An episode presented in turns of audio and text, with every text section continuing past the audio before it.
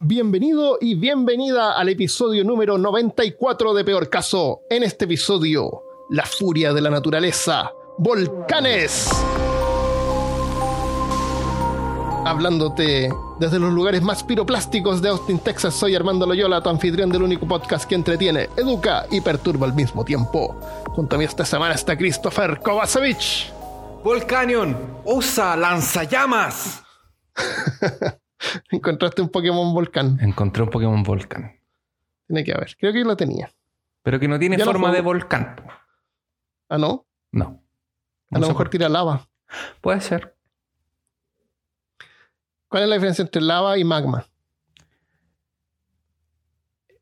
No sé. La lava, la magma es la lava que está dentro de la tierra, debajo de la tierra. Cuando sale se llama lava. Ajá. Cuando está dentro se llama magma. Eso es. En la- los volcanes, ¿sabías tú que son una de las fuerzas más destructivas de la naturaleza? Oh. Capaces de causar glaciaciones y alterar civilizaciones, incluso mucho tiempo después de que eruptaron, erupcionaron. ¿Eructaron? Eru- después de sus erup- eruptaciones. Eh, cuando Lovecraft decía que vivimos en una isla de, de ignorancia, tal vez sabía más de lo que aparentaba en la superficie. Porque los continentes donde vivimos son partes de placas tectónicas. ¿Sabes lo que son las, plata- las placas tectónicas? No, no tengo idea. Viste que en, eh, tú en Brasil y en Chile estás en la placa continental y, y está chocando con la placa de Nazca. Ah, que se Está mueven como una arriba la bajo- otra. Claro. Son como islas que flotan sobre el magma al interior de la Tierra. La, es como una corteza que estamos sobre, sobre la Tierra. En las partes más delgadas, que se- generalmente son secciones bajo el océano, las placas pueden tener solamente 15 kilómetros. Solamente. de 15 kilómetros. Es súper poco, considerando que eso es el lugar donde vivimos. Es la Tierra. Bueno, eso es debajo del mar. Debajo de eso está el manto así del, de la- del planeta. Oh. en la- la lava, en la magma. 15 kilómetros no es nada. Eh, y en las partes sobre el agua, en las partes más gruesas, puede tener eh, unos 200 kilómetros de espesor.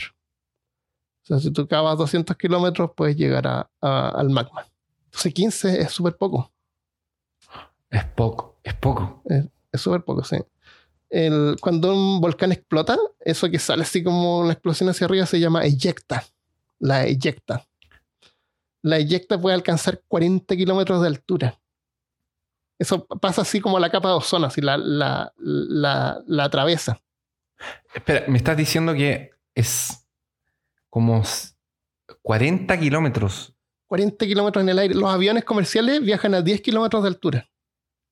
O sea que Sale, si sale como al espacio más o menos. podría inyectar una cosa así, un meteorito, pegarle un meteorito. Él- él no alcanza a salir de la atmósfera completamente, pero pasa la capa de ozono. Podría Es- salir algo a lo mejor eh, de la Es Tierra, tal mucha vez. presión. Pero es mucha presión, sí. Es harta presión. El volcán más alto en la Tierra es el Mauna Kea, que es uno de los cinco volcanes que forman las islas de Hawái.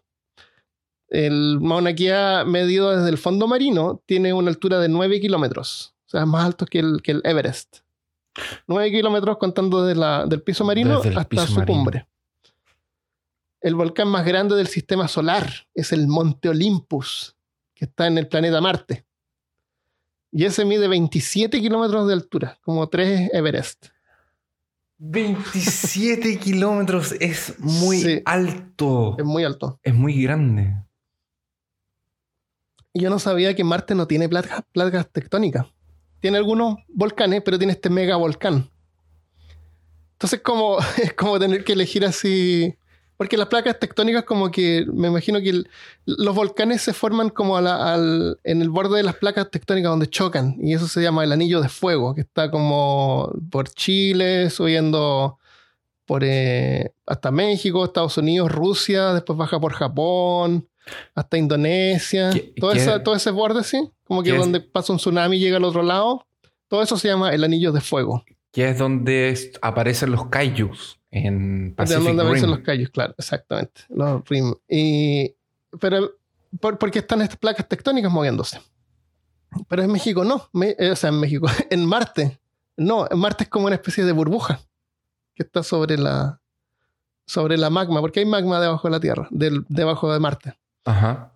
Eso, Entonces, eso, como. eso me imagino que es una teoría o está comprobado. No, es comprobado. Ah, sí. Entonces, como tener que elegir, eh, tener. eh, imagínate que tú puedes elegir.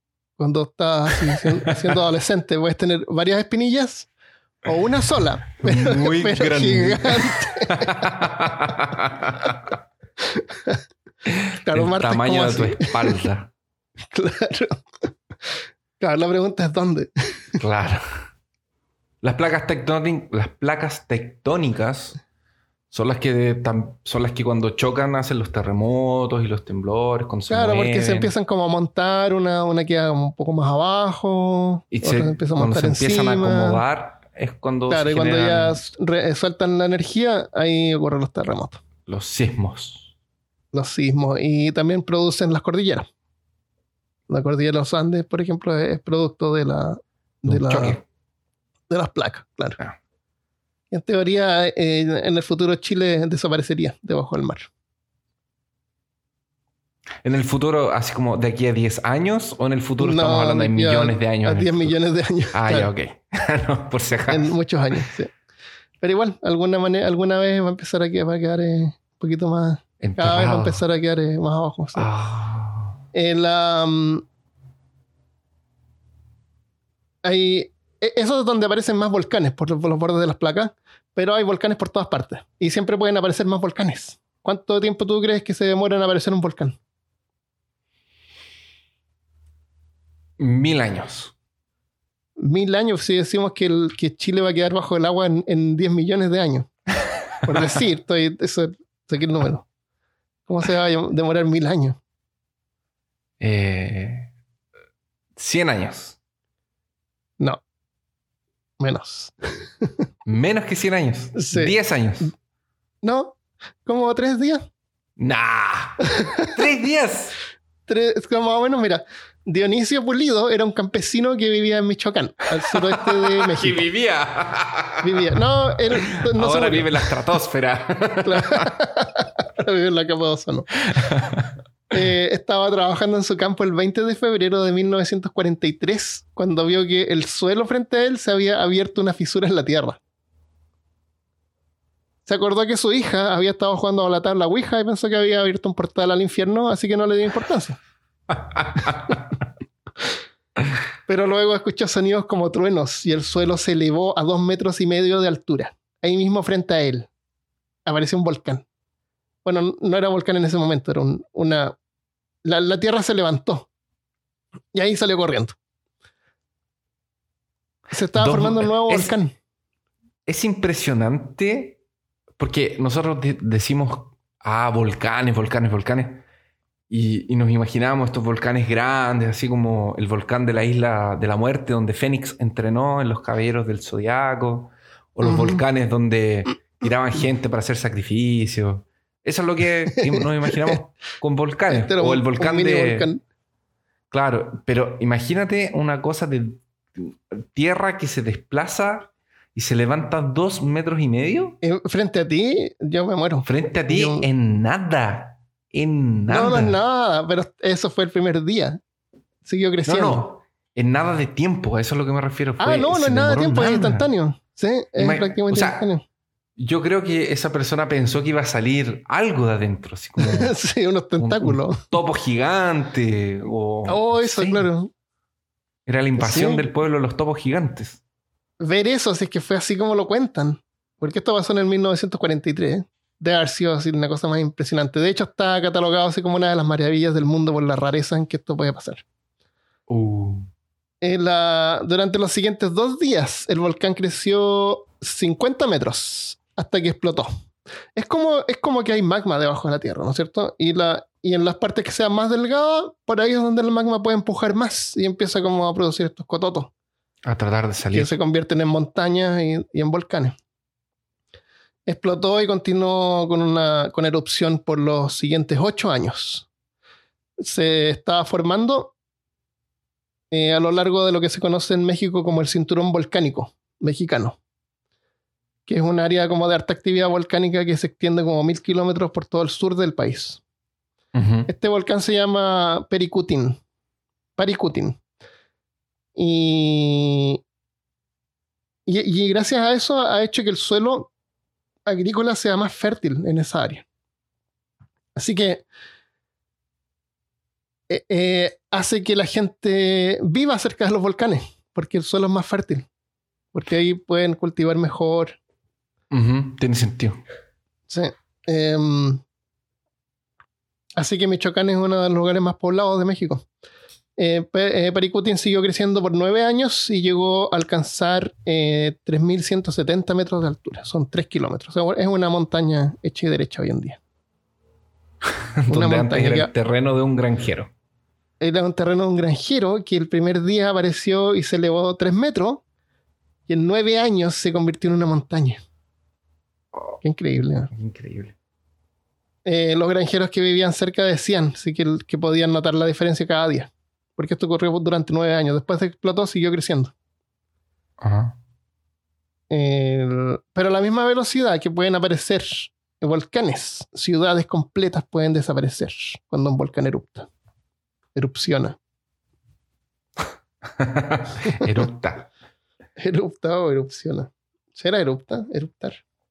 No, eructar es cuando. eh, Pero, pero también volcanes. pero eh, creo que es, es una Son erupción. que tiran, son lo que tiran vez- fu- sulfuro en vez de, de aire. Claro.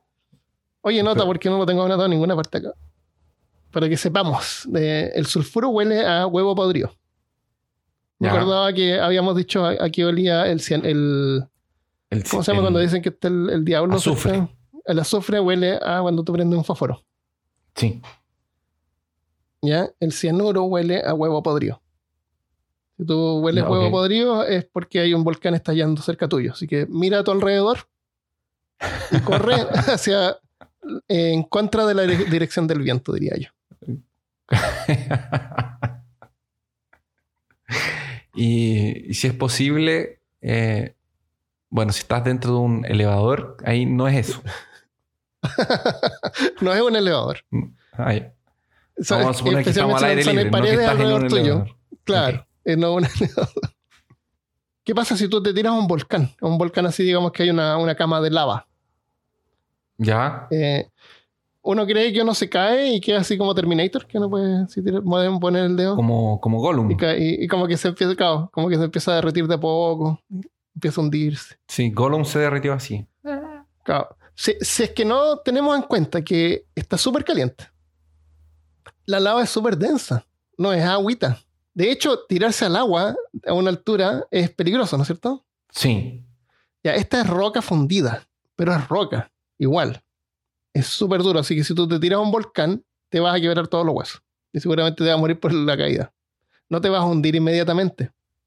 Oh. Te vas a, te vas a caer arriba de una roca que está fundida, pero igual es súper densa. Primero. Después está súper caliente, así que te vas a quemar. Y seguramente con el... Es tan caliente que seguramente te vas a sofocar antes de, de llegar a tocar el- la lava. Así La que lava. seguramente cuando ya llegas a la lava ya estás muerto. Y después que cae la lava, te vas a incendiar. Así que sería así como que tiras un fósforo a la lava y se enciende. Y después quedan a lo mejor tus huesos que se empiezan a hundir de a poco. Ah, Qué terrible. Así que no, no pienses en nadar en la lava. no, No. jamás lo pensaría. Si es que lo pensaría, sí. Hoy hay, una- hoy hay unos videos súper buenos. Eh, hay, hay volcanes que están, que tienen lava a la vista y hay gente que va a tomarles fotos, ¿no es cierto? Y, Sí. y es tan caliente. Hay unos videos que he visto así como fotógrafos que se acercan demasiado y se empiezan como así de la nada, se le empieza a quemar el pantalón. ¿Lo has visto? No. Y se lo tienen como que apagar y sacar el trípode porque están muy cerca. Y, y no están así como en, en la lava, están así como cerca. Y ya es tan caliente que te empieza a quemar la ropa. De- del O aire. sea, que Eh, es horrible. Me, me imagino un poco como la escena de Indiana Jones cuando le sacan el corazón al pobre tipo y lo empiezan a bajar y, y no llega abajo, pues se empieza a quemar mientras Ah, va bajando. que llega abajo. Genial. Sí, Pobre tipo. sí, pobre tipo. Calimán. Por Calimán. Había que sacrificarlo a Calimán. Exactamente. vamos a ver Pompeya, que es como uno de los lugares o catástrofes volcánicas más famosas del mundo. Uno de los volcanes más famosos es el volcán Vesuvius, donde hoy está Nápoles en Italia. Hace 2000 años, a los pies del volcán estaba la ciudad de Pompeya, que en ese tiempo era Roma, o parte de Roma. Una ciudad muy moderna en ese tiempo tenía eh, estos acueductos que hacían los romanos. Como para Sí, llevar estos agua romanos que potable. les gustaba el agua potable, que- yo no entiendo. de baño, Agua no, limpia. Terrible. Esta agua terrible limpia. agua limpia. Tan, tan. Claro, claro, tan agua, les llegaba agua. Sí.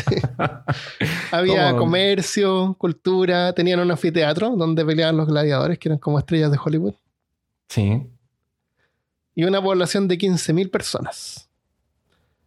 Eh, hace como 10 años antes había sido incluso visitada por el emperador Nerón.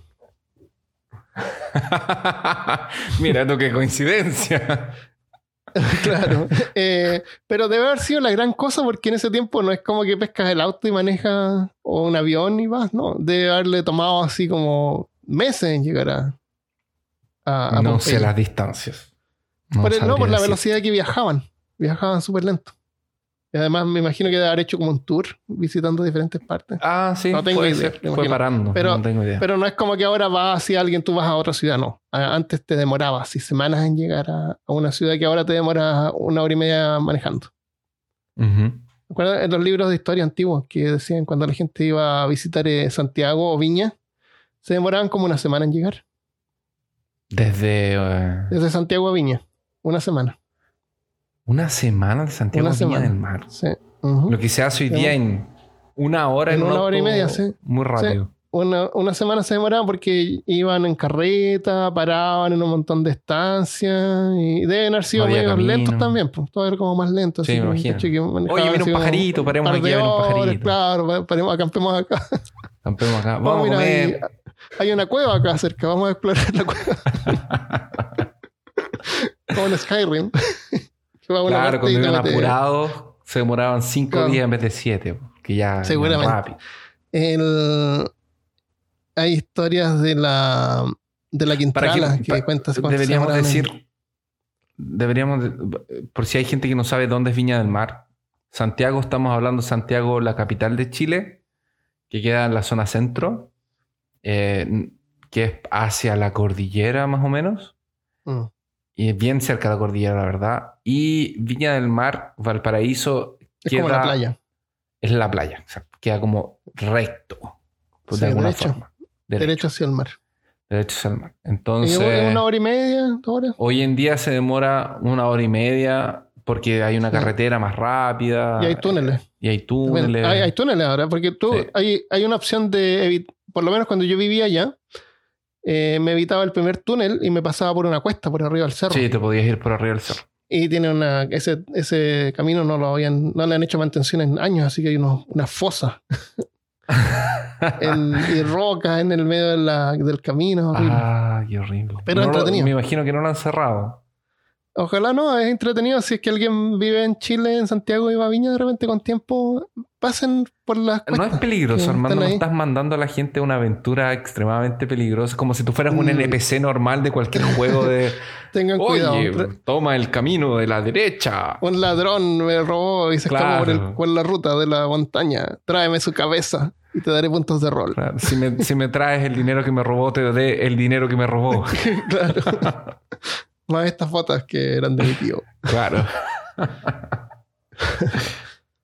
Bueno, eh, la- era, era moderna, Pompeya era moderna en ese tiempo. Estamos hablando de cuándo? Estamos hablando hace 2000 años, en el año 79 después de Cristo. En el año 79. Ujú.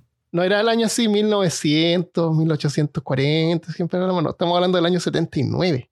Imagínate, la gente en ese tiempo debe haber pensado, wow, en el año 100 van a ver así como Carrozas. carrozas. Vamos a tener vidrio, las, las ventanas van a tener así como algo vidrio, transparente. claro. Qué futurístico. El- parece que no, no tengo idea, parece que no había vidrio en ese tiempo. Sí, ya en la había. noche cerrabas con madera. No, sí, se ponían placas, pero vidrio ya existía. Ah, ya creo que sí. Ay, saca eso, por favor.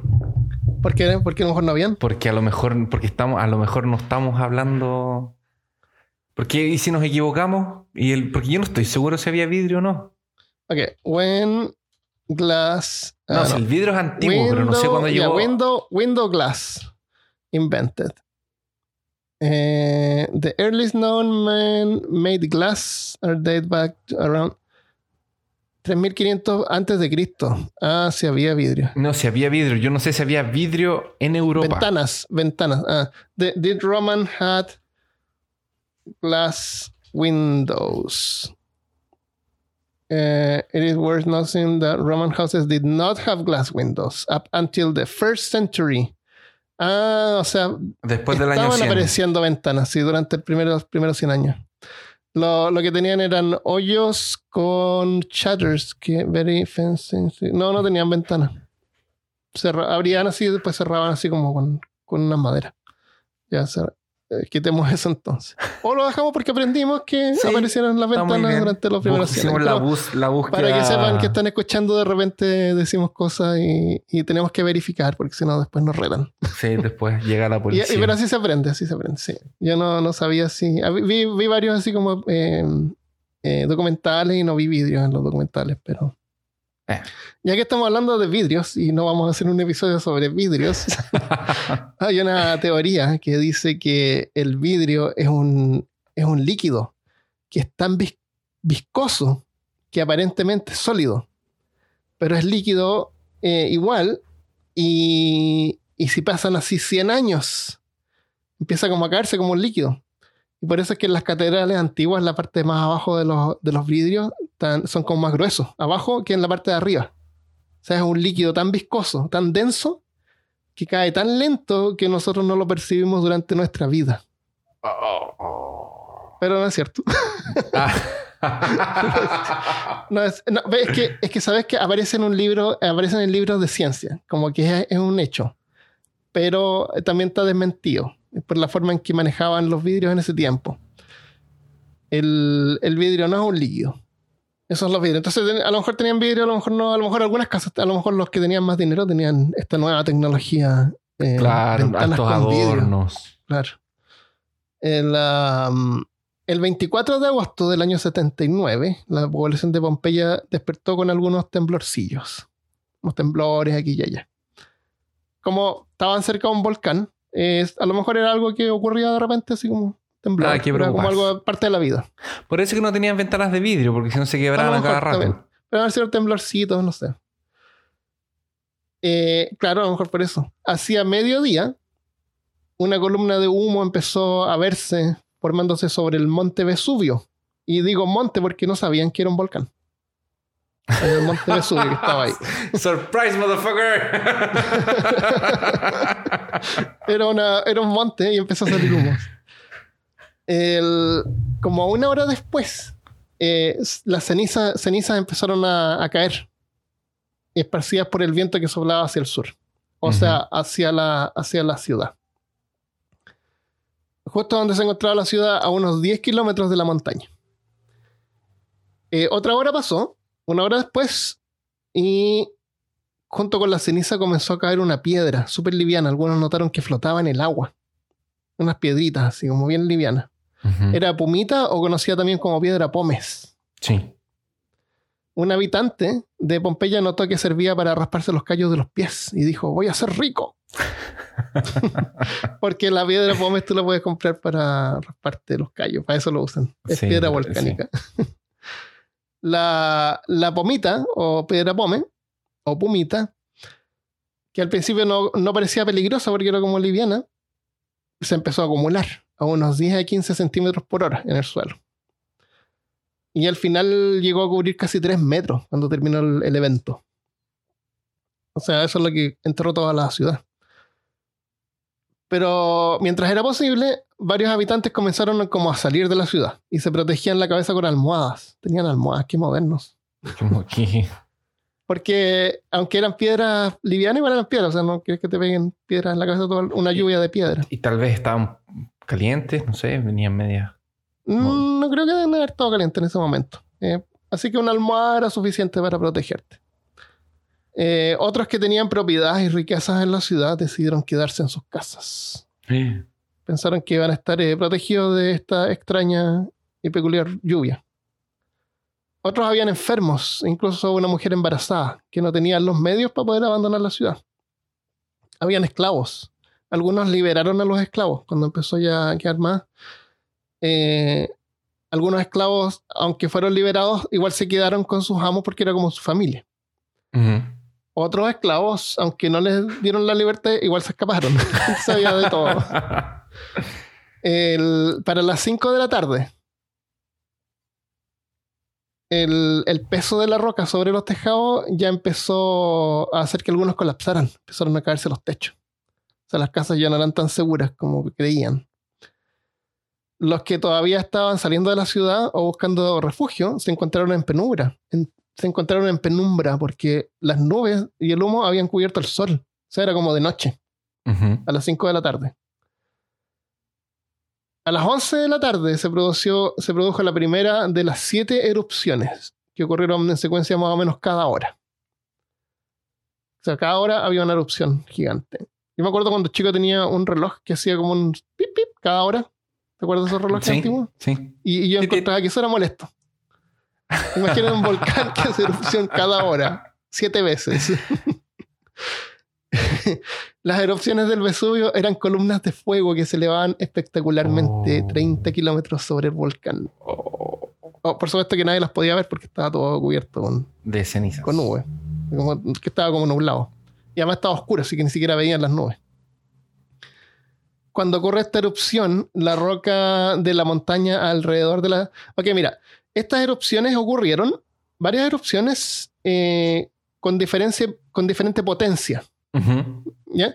Entonces, la primera erupción, la segunda creo que fue como la tercera o la cuarta, la que, la que produjo así como el colapso de la ciudad.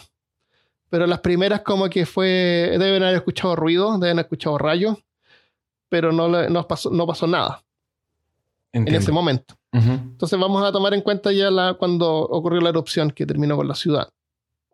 Cuando ocurre la erupción, cuando, la magma es densa, se concentra, se empieza como a formar eh, gas y explota así con, con, furia. Cuando la magma es, no es densa, es como más líquida, fluye. Fluye sin, sin, sin causar explosión, porque si hay una burbuja de aire, por ejemplo, logra salir. Ah, entiendo. ¿Te imaginas? Como, Es como una burbuja en una miel, por ejemplo. Cuesta menos o más dependiendo de la densidad del líquido. Sí. Entonces, bueno, eso cuando la magma no es tan, tan densa porque sale y por eso es que hay volcanes que tiran magma todo el rato y esa es como su erupción, es como una erupción lenta. No, no explotan. Sí. Pero Vesubio era una magma densa y explotaba. Entonces, cuando esta explosión se produce, es tan fuerte que hace como un hoyo, ¿no es cierto?, en, la montaña y empieza a salir. Y eso produce presión en, los bordes de la montaña. Sí. Hasta que eso se rompe. La única analogía veo cuando te demoras varios días en ir al baño. Qué pésima analogía. es horrible. Se produce una fisura. Qué horrorosa analogía, Armando. Estoy decepcionado. imagínate, toda esta fuerza y se rompen sí, los bordes. Entonces, toda esta fuerza, todo este humo, todo, esta, todo lo que está subiendo colapsa y cae. Y todo este humo cae a una velocidad de 200 kilómetros por hora.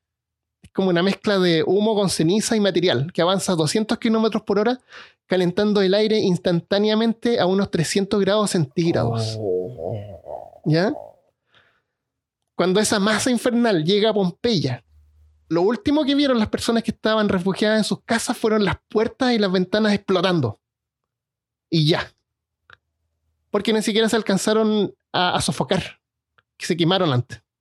Se murieron instantáneamente. ¿Es como una bomba atómica o una cosa así? Más o menos, es como una bomba atómica. Imagínate, estás en tu casa, así, ves tu puerta estallar y, ya. Y entra el aire caliente a 200 kilómetros por hora. era aire caliente. A 300 grados centígrados y quema todo. Y si alcanzaste a respirar algo, te quemas por dentro también. Oh. Y así fue como murió la gente.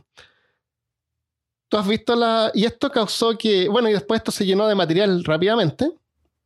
Entonces los cuerpos quedaron así como no, es como una embalsamación, pero quedaron así como, como las formas de los cuerpos que se pueden ver en roca, como una figura. ¿Tú lo has visto esas imágenes o no? Sí, sí las he visto. Son terribles. Y se ve así como gente retorcida y animales. En la, mm, los cuerpos que fueron encontrados que, que se ven así con, con posturas retorcidas no son efectos de agonía. Es como algo que le llaman espasmo cadavérico, que es como se- consecuencia del choque térmico en los cadáveres. Así que esas, Ah. por- esas posturas se ocurrieron después de que estaban muertos, afortunadamente, supongo. Esperemos. Sí, pero es horrible. Eh, pasaron más de, más de mil. eh, espérate. La ciudad de Pompeya después quedó enterrada y con el tiempo fue olvidada hasta 1748 cuando descubrieron los cuerpos fundidos en la roca, que, que todos hemos visto. Más de mil cuerpos han sido encontrados y hoy en día Pompeya está desenterrada y se puede visitar como una atracción turística cerca de Nápoles. El, hay un montón de cuerpos que cuentan historias y, y te das cuenta así como la gente murió porque fue todo tan rápido que hay, por ejemplo, parejas que están, eh, que estuvieron, se nota que estuvieron como en la cama tomados de la mano, esperando. Una mujer embarazada, rodeada de otras personas que seguramente la estaban cuidando. ¿Será que Eh. se dieron cuenta que estaba, que estaba pasando algo tan... tan- Sí, porque ya lleva mediodía ocurriendo y cayendo cosas y, y fueron los... Y varios se murieron eh, porque esto avanzó con el viento. Entonces por eso digo, hay que ir hacia donde no sopla el viento. Y por toda la zona donde tú excaves hoy en día vas a encontrar cuerpos. No, no es solamente eso, porque habían 15.000 personas viviendo en esa, en esa ciudad. Otras ciudades fueron eh, también afectadas que estaban por ahí cerca. Herculinia, Herculesia se llamaba una, parece, no me acuerdo. Así que quiero ir a Nápoles a ver, eh, a ver la ciudad. A ver, Debe haber Pompeya. sido terrible, sí. Fue rápido, fue terrible, pero fue rápido. Hay varias películas de, de Pompeya. Hay unos documentales bien buenos que se pueden ver. también. Hay algunos uno que son... bueno que me gustó que explica que se ve así como la pared donde cavaron y se ve así como la pomita, la piedra pómez y después otro tipo de roca que, que representa cada vez que hubo las explosiones. Y después de Ah. nuevo piedra pómez y después otra explosión más y se ven así como las capas. Como las... De, Ujú. de sedimento. Claro, en el sedimento. Originalmente los romanos tenían, antes de volverse al cristianismo, tenían su propia mitología que era parecida a la griega. Qué, qué curioso. Qué curioso. Coincidencia, coincidencia. No fue copiado. Es una cosa que fue inspirada en... Inspira, ya. Es como eh, esta película fue basada, inspirada en hechos reales. Claro, Es una cosa, está inspirado. No lo copiamos. ya. Y el dios del fuego de la mitología griega es nada más que Hefesto. Hefesto. O para los romanos, Vulcano. Ah. Que como vamos a ver, es de donde él viene el nombre de los volcanes. Hefesto era hijo de Júpiter y de Juno. ¿O le digo Juno? Digo Juno, ¿no? Si es Júpiter. Sí, los dos. Ok. Uno y uno. Juno, Juno. o dependiendo de la fuente, porque tú sabes que la mitología tiene varias fuentes y varios relatos y... Ju- Juno es de junio, del mes de junio, entonces. Ah, debe ser Juno. Juno entonces. Juno, sí. Entonces, perdón. dependiendo de la fuente de donde viene, puede haber sido un hijo de Júpiter y Juno o de Juno con la ayuda del viento. Entonces habría sido un hijo que... Del, del viento. Del viento. Del viento. No se queda embarazada con No, el viento. pero es que sí, salían hijos de repente. Eh, la- Eh, tú todo- sabes que los dioses son muy locos. época. Sí, los dioses son muy locos. Entonces, al momento de nacer, este pequeño hijo, Hefesto, Juno, vio que su hijo era muy, pero muy, pero muy feo y deforme. en serio. en serio. En algunas versiones dice que nació cojo, pero eh, vamos a contar la versión eh, que yo encontré mejor, entre comillas, que ya no, que Ya. no nació cojo, nació normal. A lo mejor tenía una sola espinilla, pero, Claro, pero gigante. pero gigante. Entonces, eh, algunas versiones dicen que nació cojo, otras no.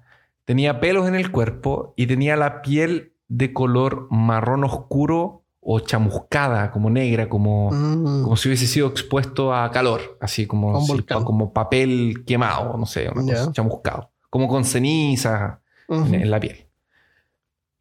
Y esto, Oye, hay una enfermedad que, que ocurre eso, que horrible. ¿ah, sí? Que la, la piel se endurece. Y se ven así como grietas y quiebres. y es, es tremendamente horrible. ¿Es, es- esa de la piel de elefante? No. Parece que sí, lo llaman así. Bueno, pero esta es mitología, así que no. No creo que se hayan basado así. No, No, sé. tampoco, no, no- no creo. Y, y obviamente Juna tenía mucha vergüenza de su hijo, porque era muy feo. Imagínate Armando, tú tienes un hijo feo. Te da vergüenza que tenga tener un Lo hijo. pones en el ático, lo que haces. Claro, lo escondes. No es como, ah, Claro. déjame ver tu bebé. No, no, no, está bien. Como en los Goonies. Claro. Así que lo encontraba tan feo y le daba tan vergüenza, tanta vergüenza, que agarró a este bebé. ¿Y qué haces tú cuando tienes un hijo feo? Lo, Lo, lo tiras a un volcán. Lo, lo tiras a un volcán o, o lo- o le pones perfume, le cortas el pelo, le enseñas a ser educado, claro. inteligente. Dicen que uno en realidad no es feo, eh, es pobre. Claro. Bueno, Juno, Juno se fue por el camino fácil y tomó a este bebé y lo tiró del Olimpo para abajo. Ah, ya.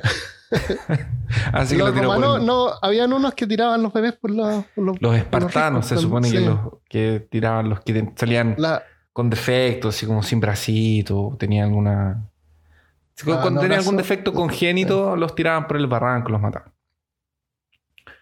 Así que agarra a su hijo, esta madre Juno, y lo tira por el Olimpo para abajo, que es como tirarlo del cielo para abajo. Supuestamente este niño, según algunas versiones, eh, cayó por nueve días y nueve noches hasta que llegó Ah, mira, esa es una buena referencia. O sea, eso es lo alto que está el Monte Olimpo. Sí. Y llegaría al, al mar, donde la intención de Juno era que cayera a las profundidades de los abismos y se quedara ahí oculto para siempre sin que nadie lo pudiera encontrar ni ver. Ya. Cuando este, este Porque los dios... dioses eran inmortales, entonces no lo podía dioses- matar. Exacto. Eh, sí, no, no, no lo podía matar, no- no. Entonces se tenía que esconderlo. Cuando él cae al mar, fue encontrado por otras dos diosas, que es Tetis y Furinome, que son las hijas del océano. Y durante un tiempo vivió a los cuidados de estas dos hermanas, en una gruta que era muy, muy, muy profunda. Y para usar su tiempo libre, ocupaba, eh, se ocupaba haciendo aros, fabricando broches, collares, anillos y brazaletes para Hacía estas dos hermanas. La vendía en Instagram. La vendía en, en Eso la vendía en la playa. Esa es la pla- La vendía en el marketplace de, en el marketplace de, marketplace de, de Amazon. claro. Pero siempre, siempre escondido. Siempre cubierto por las olas del mar. Su escondite era tan oculto y tan misterioso que ni siquiera los dioses ni ninguno de los hombres sabía dónde quedaba. A no ser por las mismas hermanas que lo protegían. Entonces imagínate ser tan feo que te tienen que esconder. Es como ter- terriblemente feo. Es horriblemente feo. Hefesto claramente no estaba muy feliz con todo esto y su situación actual. Y guardaba un profundo rencor contra su madre, quien lo habría abandonado y descartado del Olimpo. Por eso que hizo una silla de balancear de oro macizo. Y era una silla de balancear muy, muy misteriosa. Y la envió al cielo donde se encontraban los dioses. Ya. Juno, que se admiró con la hermosura y la estructura de esta silla y sin desconfiar en ningún momento de este extraño regalo que había venido de una persona extraña de lugares muy extraños, porque no tenía nada que temer, claramente se había olvidado de su hijo que había lanzado por él. Claro. Jamás se iba a imaginar. Se sentó e inmediatamente fue capturada por la silla. No Ujú. podía levantarse, no podía salir y se tuvo que quedar ahí por mucho tiempo Por, por años. por años. Y todas estas todas estas historias son exageradas. Sí, eso es todo exa- este, extremadamente exagerado. Y las líneas temporales no Debe haber sido coinciden. 100.000 años. Sí, claro, no, coincide. Nada coincide. Fue entonces cuando el dios Baco, que es el dios de las fiestas, encontró a Hefesto y le dio vino. Era el dios de las El que fiestas. estaba y- sentado. ¿Efecto Era- estaba sentado en la silla o Juno? No, era Juno. Ah, Juno se quedó sentado en la silla ya. Juno se sentó, era un regalo que Hefesto le mandó a su madre. Ya. Y Baco, que era el dios de, de las fiestas, encontró a Hefesto y le dio vino. Efecto que estaba escondido en una cueva. Hefesto que estaba escondido en una cueva. Baco lo encontró. Ya. ¿Cómo lo encontró? No lo sabemos y en este minuto no es relevante para nuestra historia. ya, no, ok, ok. sabemos que lo encontró. Ya. Y empezaron a conversar y oye que tu mamá está sentada y le da una copa de vino y Hefesto pero es que me abandonó, mira me tiró de allá arriba y yo no tengo culpa de ser feo y, y Baco le dice ya pero mira es tu mamá, buénate y otra copa y tú sabes que todo esto del vino y cuando nos ponemos en vino el y con el vino dios vago no se puede discutir. con el, claro, Te va a con convencer Baco igual, Te convence, ¿viste? Te pone un buen vino y te convence. Claro. Así que no. Es como las fiestas, pues. Entonces Sí, al pues, el de las final fiestas no, no hay nada que hacer. no hay nada que hacer. Pues imagínate. O sea, después yo me imagino a, a llorando, pero es que no me quiere y es mi mamá, la abandonó. Y de ahí Baco le dice, ya, pero si tú sabes que nosotros somos amigos, ¿cómo te voy a querer hacer algo malo? Vacos de andar andado siempre con eh, camisas hawaianas. Claro, con chalita. Chala, siempre con- con- en fiesta. Entonces Baco finalmente con Hefesto ebrio lo toma y se lo lleva al Olimpo para que finalmente terminara con esta richa, que perdonara a su mamá y que la dejara salir de la silla, pues estaba ahí hace Dios sabe cuánto tiempo estaban ahí. Así que llegan ahí arriba y que mira, tu mamá está sentada, déjala salir, suéltala. Y, y Hefesto, no, no quiero, porque mira, me- mira, de aquí me soltó, mira, de aquí. Mira todo lo que nos demoramos en llegar y, y me tiró. Y bueno, en fin. Sí, se cayó durante nueve días. Se deben haber demorado así como un mes en llegar al Olimpo. Pero finalmente Hefesto accede y libera a su madre de la silla. Así fue como ella fue rescatada por el dios, Se acerca y aprieta un botón, así que ella podría haber apretado, pero no sabía que pero estaba. no sabía que estaba abajo el... Claro, Le dijo, claro. no, mira, sí, una mecedora, pero una mecedora que se para así. Entonces, tal vez la mecedora no se paraba nunca. Oh, qué horrible. En otro, en otro pasaje, Homero nos cuenta que el propio Júpiter habría lanzado a Hefesto desde los cielos. Oh. desde el mismo eh, panteón de los dioses. Esto sucedió un día que Juno habría invocado una tormenta para matar a Hércules. Y tú sabes cómo se pone Júpiter con sus hijos. O sea, no te puedes meter con el hijo de Júpiter. Y, y el problema es que tiene muchos y están todos escondidos porque siempre es una diferente. Siempre hay un problema. Claro, y por ahí. hay- y la cosa es que, como Juno debe haber estado celosa de que Júpiter tenía otro hijo, eh, trató de matarlo y, eh, bueno, esto no le gustó a Júpiter y agarró a Juno y la dejó en el Ares, encerrada, en medio del Lo tiró al, al abismo, La tiró al abismo, exactamente. al inframundo. al inframundo. Y nuestro amigo Hefesto, por algún sentimiento de compasión o ver que su madre estaba en apuros, Le tiró la silla para que madre. al menos se claro, le dio la silla a Júpiter. No, Llévate la Eh, silla. Claro, llévate la silla. No, rescata a su madre, la saca. Y esta insolencia de rescatar a su madre en los apuros del Ares, él la pagaría muy caro. Júpiter lo tomaría de los pies y lo lanzaría hacia el espacio. Y caería durante un día entero por los ares rodando ta, ta, ta, hasta que finalmente terminaría en la isla de Lemos, donde habría sido recogido y tratado por sus habitantes. En esta terrible caída, él quebró sus dos piernas y quedó cojo para siempre. ¿Viste? Por eso están las dos versiones. Ya. Yo te puedo contar, Armando, sabéis que Hefesto nació cojito. Y tú me decís, pucha, Claro. que lata es cojito. O te puedo contar, Júpiter lo agarró y lo tiró al espacio. Y la Ah, caída me se quebró dos versión del piernas. espacio. Sí. Ver, Es verdad, ¿o ¿no?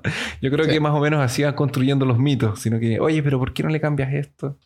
Y de ahí Más a poco, espectacular. claro, le van poniendo más, más color. Pero Después hasta de que que- no se llama Hefesto, no se llama Volcán todavía. Es que es Vulcán, es la misma historia.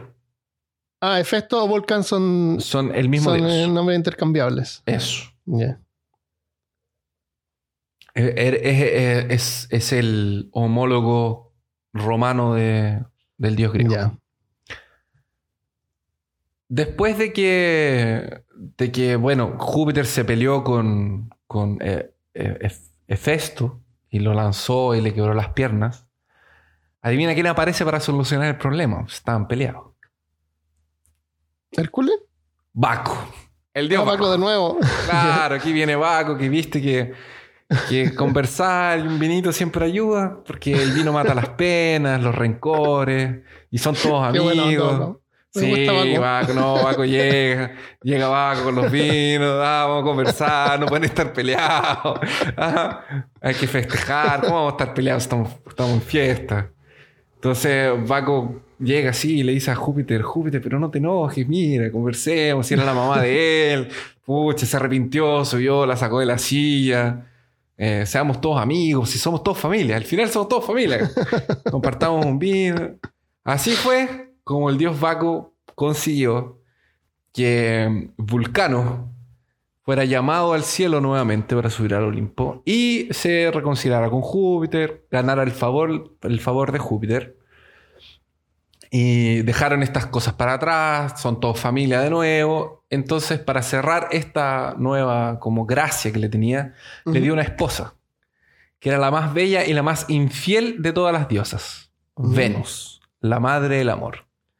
Y la Ah. diosa más bonita y más hermosa se casó con el dios más feo y, y más oculto. Qué loco. Gracias a Baco. Venus secretamente amaba a Ares. De hecho, ella lo traicionaba con Ares. Con Ares. Sí, con Ares, con, dios, con el dios Ares de la guerra. Y cuando él se entera, cuando Hefesto se entera de que, de que su mujer lo está traicionando, su esposa lo, tra- lo traiciona con Ares, él crea una red de, mm, muy fina de metal, de, alguna aleación de los dioses. Era bueno para hacer cositas. Era bueno para hacer cosas. De- después te voy a contar qué cosas hacía que están pasando en la historia. Y él hace una red muy fina y muy resistente. Y espera a que Venus se vaya a encontrar con Ares. Y cuando se va a encontrar con Ares, él los sigue y los encuentra insofacto. Ahí se dando unos mamazos, ah, abrazos para allá, unos besos. Y aparece y les tira la red y los atrapa. Y se los lleva al Olimpo. Se los lleva a la red, se pone la red al hombro y se va al Olimpo. Pero pucha, mira lo que me estás haciendo. Eh, todos me dicen que, que soy un cornudo. Y todo el mundo sabe que te estás agarrando con Ares. Y yo estoy allá trabajando. Y tú me haces esto. Y tú sabes que yo tengo que trabajar. y me encargan cosas. Y soy un artesano. Y se va todo el los nueve días subiendo, pero como me hacen esto, los dos, Ares, tú eres mi amigo. Y llegan ahí arriba y le tira a- y, y te- los deja así como en el suelo. Y los dioses del Olimpo se empiezan a reír porque estaban los dos pelados adentro de una cosa, de una red y no se podían salir. Y Júpiter decide que. Ah, y bueno, obviamente eh, Volcano empieza a reclamar que pucha, que mira la esposa que me diste, que me trae con el otro, que, no, que me traiciona. y Júpiter le dice, ya, bueno, entonces vamos a anular el, el- el matrimonio. Yo te voy a devolver el dote que tú me diste por, por Venus y vamos a hacer que Ares te pague una multa. Y así solucionan el, el problema. Y ahí eh, Volcano vuelve a su volcán. Él trabajaba con Cíclopes. Y está allá, martilla, martilla, suda y crea Cíclopes cosas. eran sus ayudantes. Eran sus ayudantes. Oh. Y se supone que a Venus no le gustaba vivir adentro del, del, del- del volcán. Porque ella es como la diosa de la pureza, la diosa Pero de... le gusta ir a- al inframundo. Es que era una de esas... Es que a los malos, son los malos, pues, Armando. El- Ah, el, chico una malo. pieza bonita. Los, los chicos malos siempre Debe haber sido más fresco también. también puede ser. Mm. Y se supone que a ella no le gustaba porque hacía calor y los cíclopes y los martillazos todo el día, ta, ta, ta, ta. Y Claro. métele fuego, entonces, y sudaba el día entero y luego estaba lleno de cicatrices por el trabajo y las quemaduras y en fin. La cosa es que al final se disolvió el matrimonio y cada uno haciendo lo suyo. El dios Vulcano es tan feo y tan deforme que eh, sus capacidades, las únicas capacidades que le hacen el contrapeso a esto y son tan grandiosas como su fealdad y su deformidad, es su voluntad de trabajar y de ser el- uno de los dioses más industriales que existe. Ah, Él es el que produce. Él fabrica todos los adornos y todas las, las, las joyas y los mimos para las diosas, y sus cíclopes en la isla de Lemos le ayudan para incluso en el monte Etna forjar los rayos de Júpiter.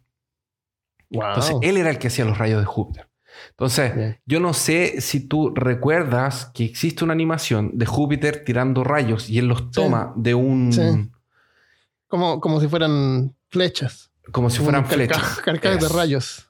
Y antes de eso, eh, en esta animación, que no me parece que es de Walt Disney, puedo estar mintiendo, pero tengo la sensación de que es una película más antigua. Sí, me, me suena como a fantasía. A fantasía, ¿o no? Mm, Es que una de las escenas es un yunque con, un, con una persona eh, con unas Mm. pinzas y un martillo pegándole Sí. a los rayos. ¡Pa! ¡Pa! Haciéndolo. pa.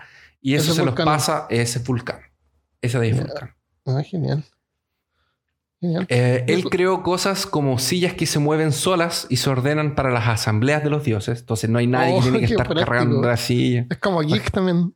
Sí, entonces es como, es como que le da el upgrade a las cosas. Entonces, no solamente Claro. es una silla, No una silla que se mueve y se gente. ordena. Exacto. Se ordena. Puede hacer varias cosas. Qué bueno. Es como debería tener un centro de eventos vulcano. Eso, de ahí la silla se, es como- y todo se ordena. eh, solo. se ordena solo. No es solamente conocido como el dios del fuego, sino que es eh, conocido también como el dios del fierro, el bronce, la plata, el oro y cualquier otro material que pueda ser fusionable, de fusión de, de- de Ajá. metal. Se le atribuyen obras maravillosas como el Palacio del Sol, las armas de Aquiles, las armas de Eneas, el cetro de Agamemnón y la corona de Ariana.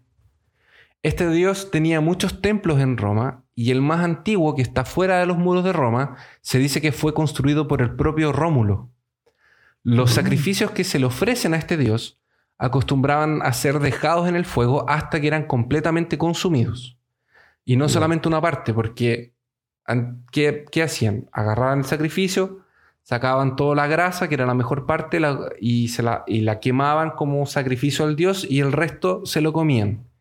Pero estos sacrificios eran más que sacrificios, eran holocaustos, porque dejaban el sacrificio en el fuego hasta que éste se consumía por completo, Dejaba entero. Mm. Los guardianes de los templos de, de Vulcano eran canes y los leones eran animales que se le eran consagrados.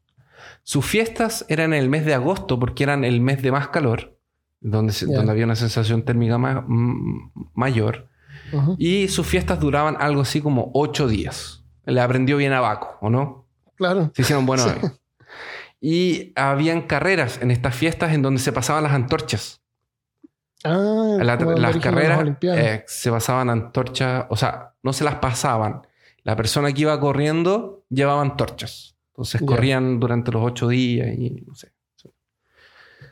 Las representaciones que podemos encontrar de este dios generalmente son un dios de barba, de cabellos descuidados y desordenados, y cubierto por vestimentas que le llegan hasta arriba de la rodilla con el torso desnudo. Es como que usa una faldita solamente. A veces posee un gorro redondo con puntita. Son estas- y me imagino que será para que el, el pelo no, no, no, no le tome, no le tome fuego. Claro. Eh, en la mano derecha el martillo, en la izquierda las tenazas y generalmente no se ve cojo. Las ilustraciones o las representaciones de este dios no están, no, nunca se le muestra cojo.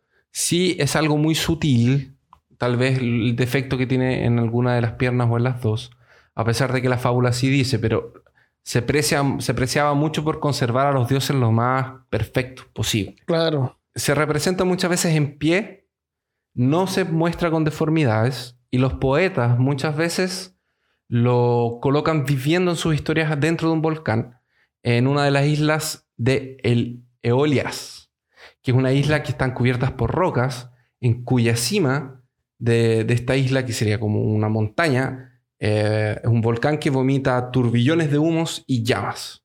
El nombre de esta isla era antiguamente de Vulcanella, de ahí que viene el nombre de Ah. volcanes.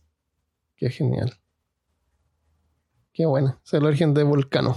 Ese es el origen del dios Vulcano. O, ¿cuál era el otro nombre? Eh, Hefesto. Hefesto.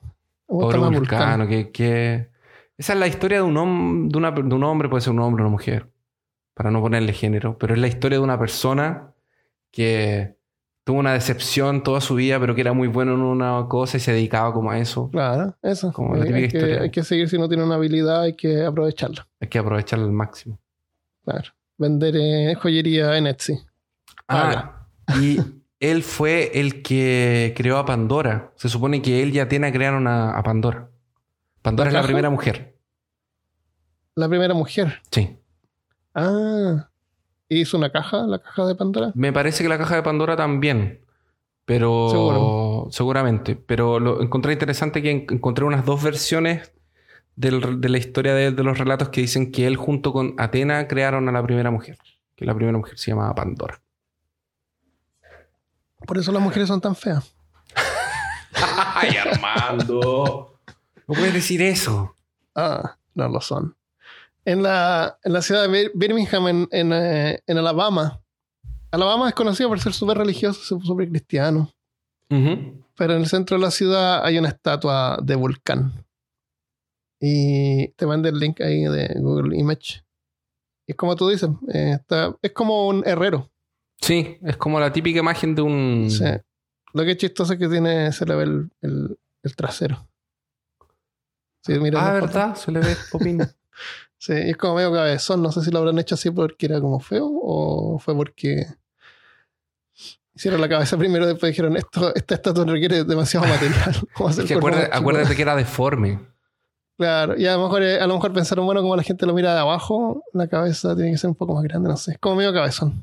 Es, lo que yo te decía, o sea, si tú ves, no se le ve nada en las piernas, así como que es. No. que Sí. está Vamos a poner imágenes de peorcaso.com o a lo mejor lo dejamos de, lo dejamos de, de portada. Probablemente, en- tal vez era un ena- alguien que sufría de enanismo. No sé. Siempre los enanos están relacionados con, eh, con las Con la herrería, sí, con las La forjas. herrería a lo mejor tiene que ver. Ah. A lo mejor eso era feo, así ser un poco chico. Claro, ser deforme puede ser que haya sido en realidad un, un No, pero no era No, de solo Es como. ¿Cómo se llama este héroe? Eh, Este antihéroe Deadpool. Tenía la cara que más hace un poco y Ah, según en la sí. película era como lo, lo más horrible del mundo. Sí. Ni, ni tan. Nada. Buena. En la- tengo algunos volcanes, los más peligrosos de América Latina. Ok, vamos. ¿De cuánto repito? ¿Cuánto allá. llevamos? Una hora, ya estamos bien. El, ah, el- eh, hay varios, pero estos son algunos. El Popocat, Popocatep, Popocatépetl. Ay, estos aztecas, ¿cómo ponen los nombres? ah, estos mexicanos y sus nombres. Popocatépetl, México. 5.452 metros de altura, uno de los dos volcanes más activos y por tanto más monitoreados de México.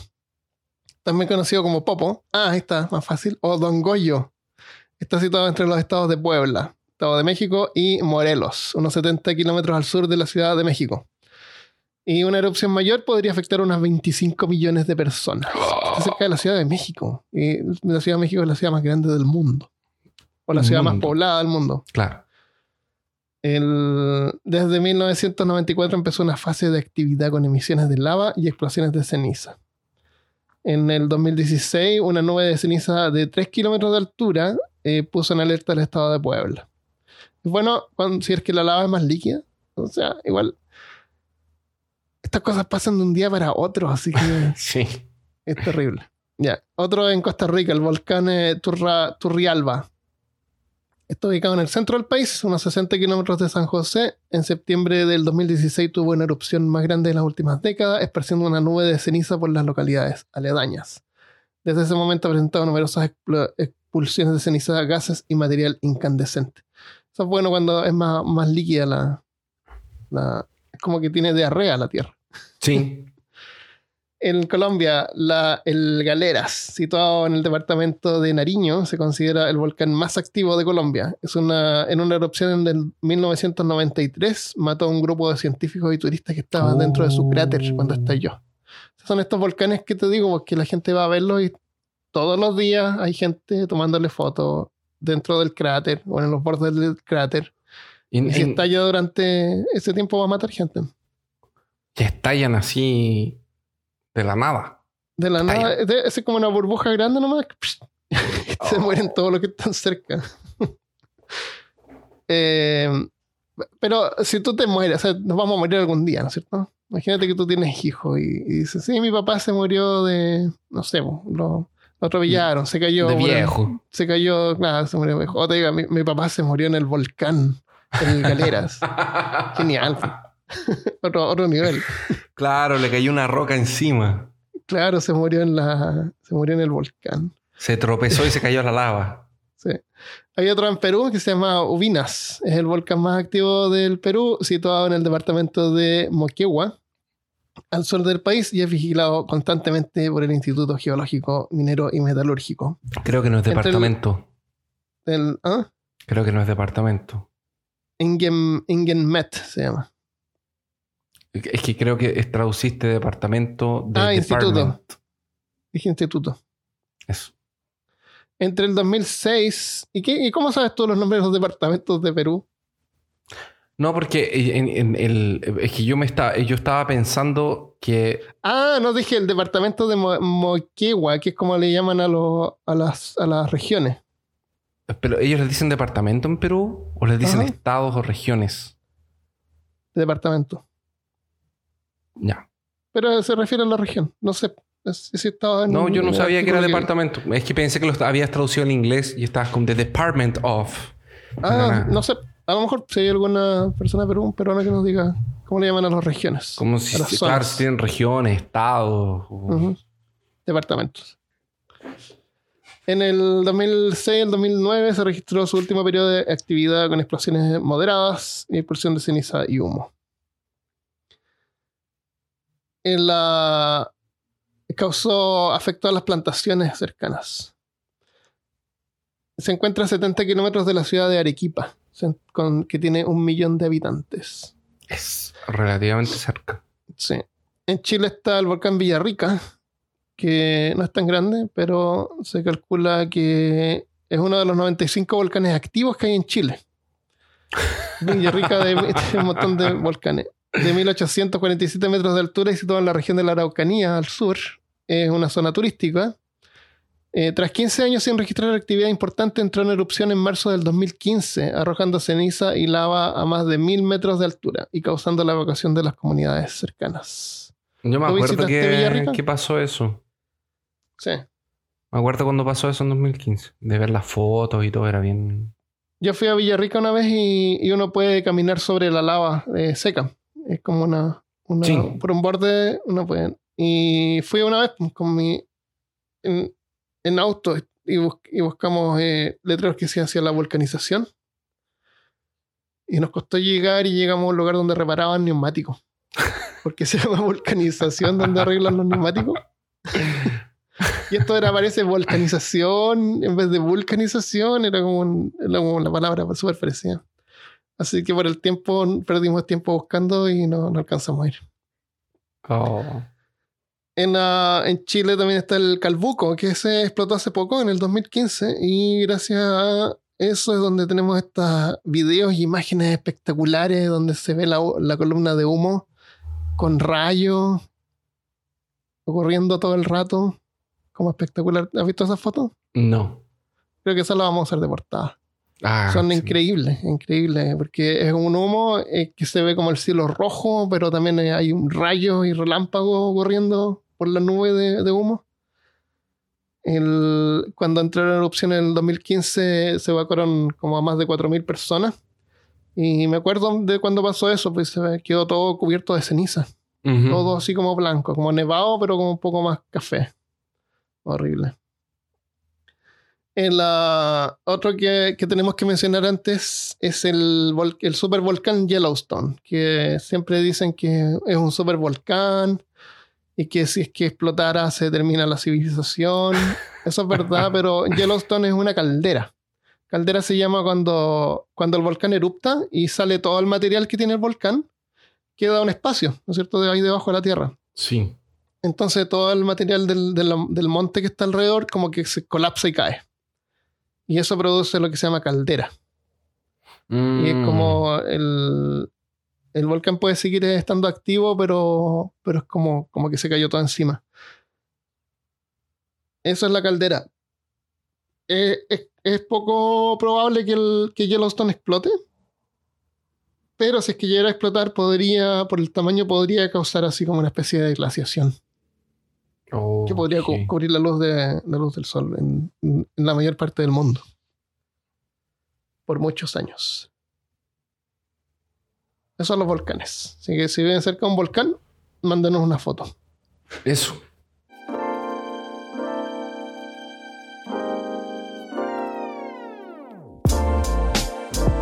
Eh, después que grabamos, eh, para, en agradecimiento a los Patreon, grabamos una, una pequeña sección así donde comentamos cosas al azar, pero no necesariamente sobre el tema del episodio. Así que si eres Patreon, vas a poder quedarte escuchando y si no, te puedes suscribir en patreon.com peor caso. Y esta semana les damos la bienvenida a Francisco Rodríguez Gómez y Martín Rodríguez, que son investigadores de lo oculto. Así que muchas gracias por el apoyo. Muchas gracias por ayudar. ¿Tenemos algunos saludos antes de irnos? Tenemos, tenemos saludos. Sí, vamos a los saludos. Carolina Godoy nos dejó un mensaje en YouTube y dice así: Bueno, me vengo para acá, aunque ya los escuché en Spotify, para darle suscribir y likes. Muchas gracias. Eso es lo que necesitamos. Eso, oye, ah, a propósito, porque en, en, eh, en YouTube ponemos un pequeño videíto de introducción. Si quieren vernos hablar y, Eso lo que- les- y nuestras poleras que estamos usando hoy día. las poleras del día. O lo que sea, eh, pueden ir a youtube.com slash peor caso y vernos ahí. Acá en Argentina se celebró más el Día de los Muertos Ah, esto tiene que el- ver con el episodio de, de Halloween. del, de Halloween, sí. pero con el tiempo se volvió menos común y dejó de verse tanto. Recuerdo que se hacía un altar y nos ponían a hacer figuras de pan y galletas que no se podían comer. Te daban una tunda si te las comías antes de tiempo. Pero qué horrible que te hagan hacer galletitas y no te las puedas Sí. comer. Lo peor de todo, que siempre tenía caramelos y masitas dulces. En resumen, todo lo que un niño podría querer a su alcance y lo que un adulto también. Ajá. Pero era una trampa mortal. Si lo tocabas, se venía el chancletazo. Quería contarles que soy del team que los escucha en el trabajo. Por eso, con nuestra internet limitada, no se puede ver YouTube, sino solo escuchar por Spotify. Pero aunque el permiso se extienda a Google, no me permite abrir las web. Por lo que son cada Ah, cosa que bloqueado. escucho. Por lo que con cada cosa que escucho voy y googleo imágenes. Lo que perturba a mis compañeros del lado. Muy ah. bien. Gracias por cumplir nuestra misión. Nos sentimos representados. Como dicen cuando, cuando lo que te daña eh, te hace más te fuerte. hace más fuerte. Lo que te perturba te hace más fuerte Te también. hace más fuerte también. Eh, y mis compañeros de, de al lado se preguntan qué escucho para googlear esas cosas. Es horrible. Las búsquedas de, los de los que escuchan peor a ser horribles. Aquí viene la mejor, creo que viene la mejor parte, porque dice por ahora ya casi no les asombra, pero no deja de perturbarlos. Excelente. Se acostumbraron. Gracias. Oye, Carolina. yo, yo siempre, gracias Carolina. Yo siempre he pensado que debería haber un formato, no un video, pero un formato que, por ejemplo, en la aplicación de podcast tú puedes estar escuchando y de repente se cambia una imagen y se pone una imagen Sí. encima.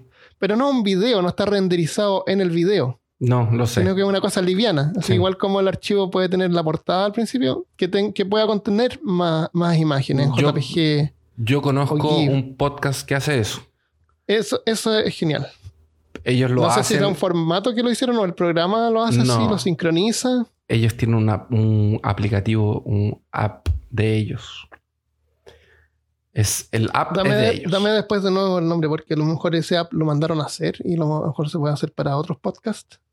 Sí, lo mandaron a hacer. Lo mandaron a hacer aquí en Brasil.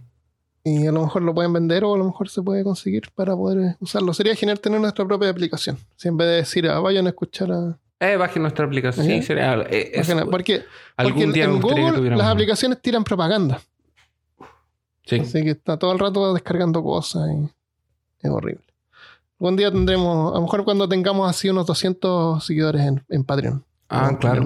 Podríamos comprar una aplicación. Porque esa aplicación hay que mandarla a hacer. Claro, y seguramente hay que es mantenimiento y Sí. mensual y todo eso. Así que eh, Eso. Eh, a ver, eh, otro saludo. Acá hay uno que nos dejó JA Paisajista Castelar en Facebook. Dice, ¿qué tal? Buen día. En México, a lo que escuché con la historia del Halloween, es una mezcla de todo lo que hacían los celtas, pero con el adoctrinamiento de la iglesia. Le incluyó referencias con tradiciones que tenían los nativos. Ujú. Perros que hay en México se llaman... ah, o algo así. Choloitzcuintles. Ah, por eso es que le dicen cholo. Y de ahí viene la palabra cholo Ah, seguramente. Puede ser. Y, y ellos son como medios negritos. Se parece a mi sus, a mi perro sus, Sí, se parece un poquito al sus. pero con las orejas paradas. Eh, a los Y- perros negros o oscuros les dicen cholo. Un perro cholo. un perro oscuro. Porque a lo mejor estos cho- choil perros pelados son oscuros. Eh, así que se- a, lo mejor, a lo mejor en azteca todo eso significa perro pelado. claro, eso significa canino sin pelo, negro. Claro. Dice, aquí se hacen varios festi- festivales representando a la muerte, pero con un conjunto de ritos católicos. Saludos desde el Valle de Guadalupe, Baja California. Los empecé a escuchar hace tres semanas y llevo unos 40 capítulos. Les deseo mucho éxito. Muchas gracias. Pobre, Y, y acuérdense, acuérdense de ver la película de Disney de, de Día de los Muertos. ¿Cómo Día se llama? Muertos. Coco. Eh, Coco. Es súper linda, es súper colorida. Me gustó. Súper lindo. En Apple Podcast tenemos una recomendación. Ah, Una pero es recomendación. Bueno, sí, una, es un comentario. Fue el 31 de octubre. Sí, pero es importante porque tiene tres estrellas. Ah, es que Apple Podcast no lo revisamos todo el tiempo, entonces quedó este, pero ahora lo vamos a comentar porque tiene tres estrellas y no cinco. ¿Por qué, Christopher? Porque aquí le vamos a ¿Qué explicar por ¿Qué qué. hiciste? ¿Qué dice? Dice, su podcast con temas muy interesantes, a menos actuales, bien explicados y basados en bastante información e investigación. Mi episodio favorito, el de los hechos anteriores al inicio de la Revolución Rusa. Me imagino que se refiere al de Rasputín.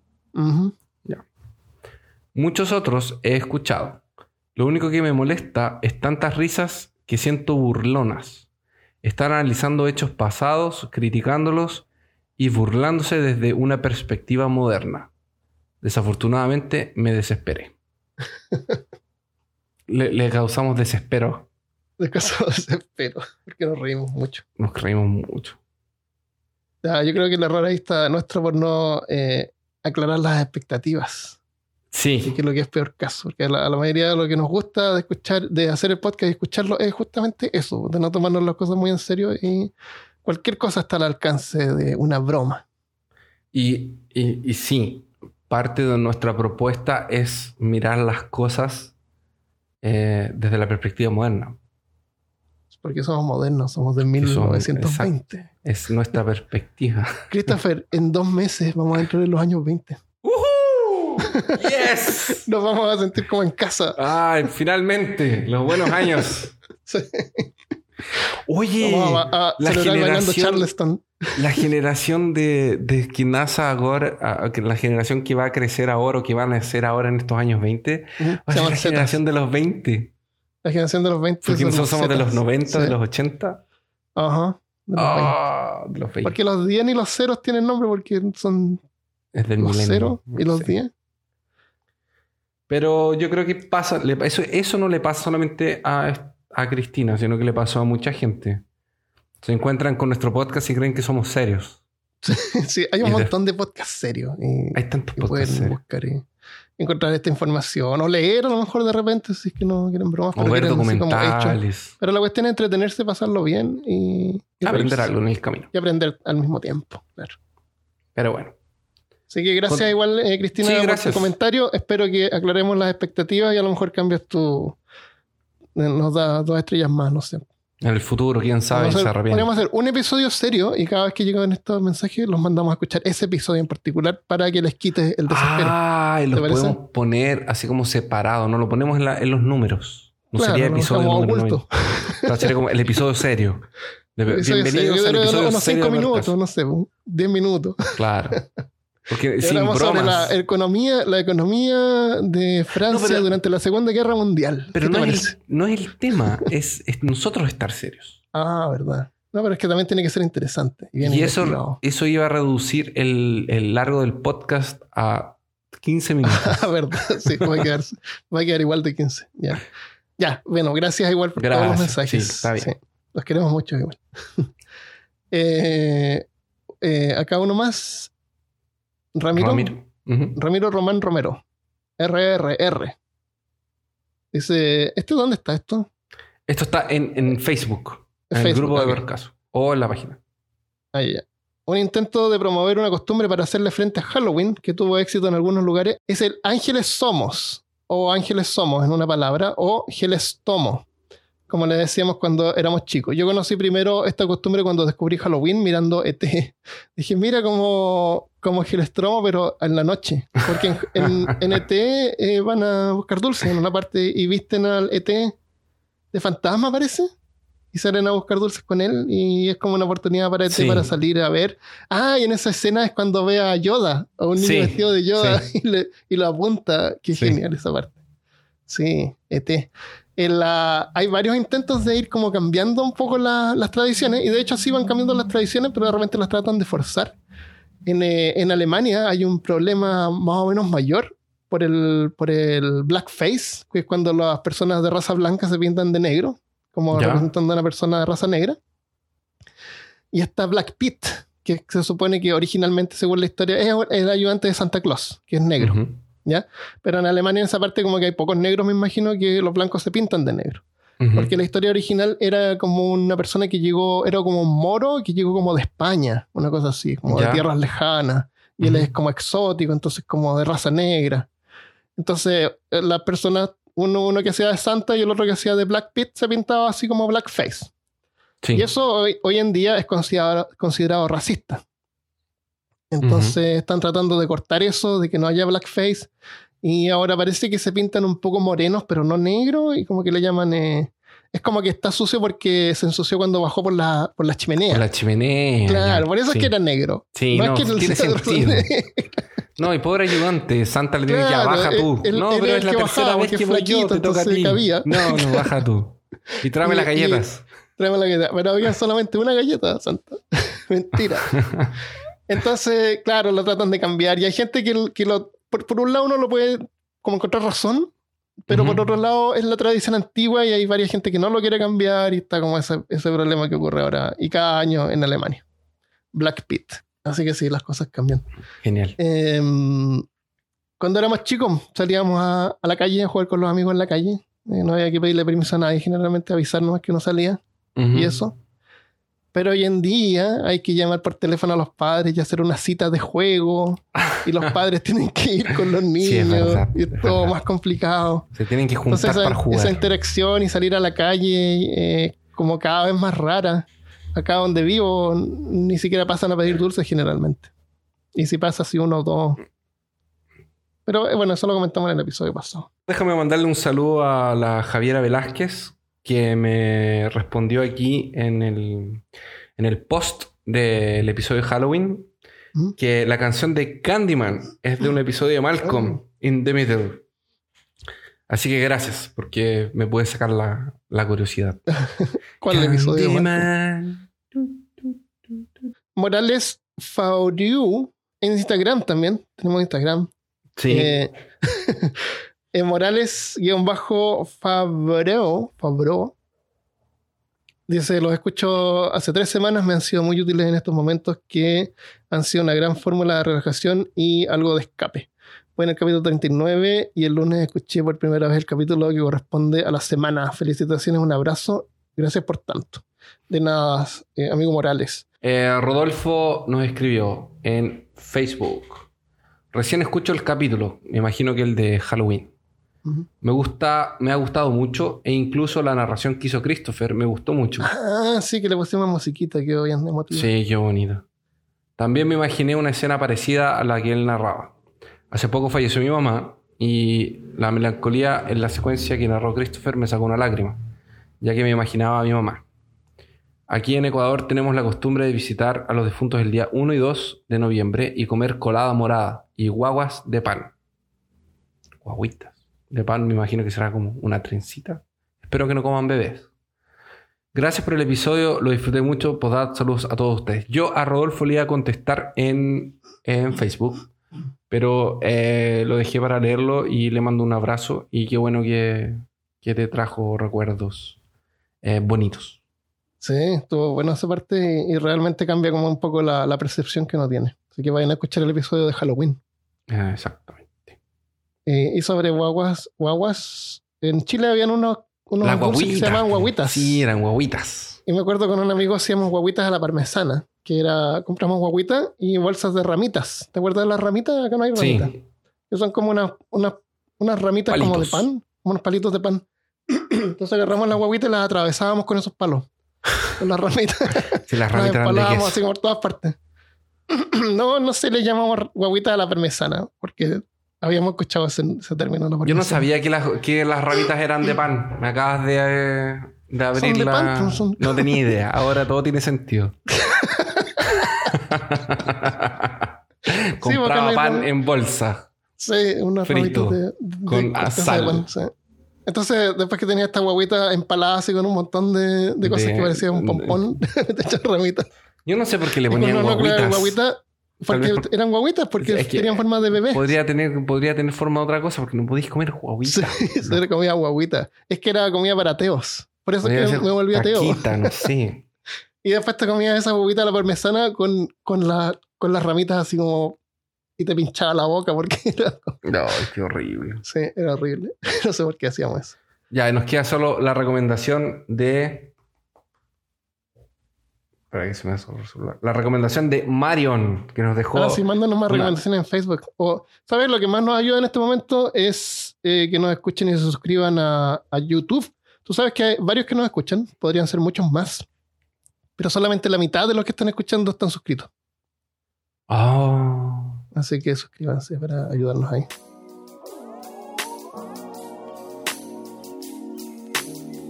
Y hasta aquí llega el episodio de hoy. Espero que lo hayas disfrutado y hayas aprendido algo nuevo. Si estás escuchando en Patreon, quédate para el After Podcast y si no, puedes suscribirte desde un dólar en patreon.com slash peor caso y acceder a contenido extra, entre otras cosas. Espero que tengas una excelente semana y nos vemos la próxima vez. Adiós.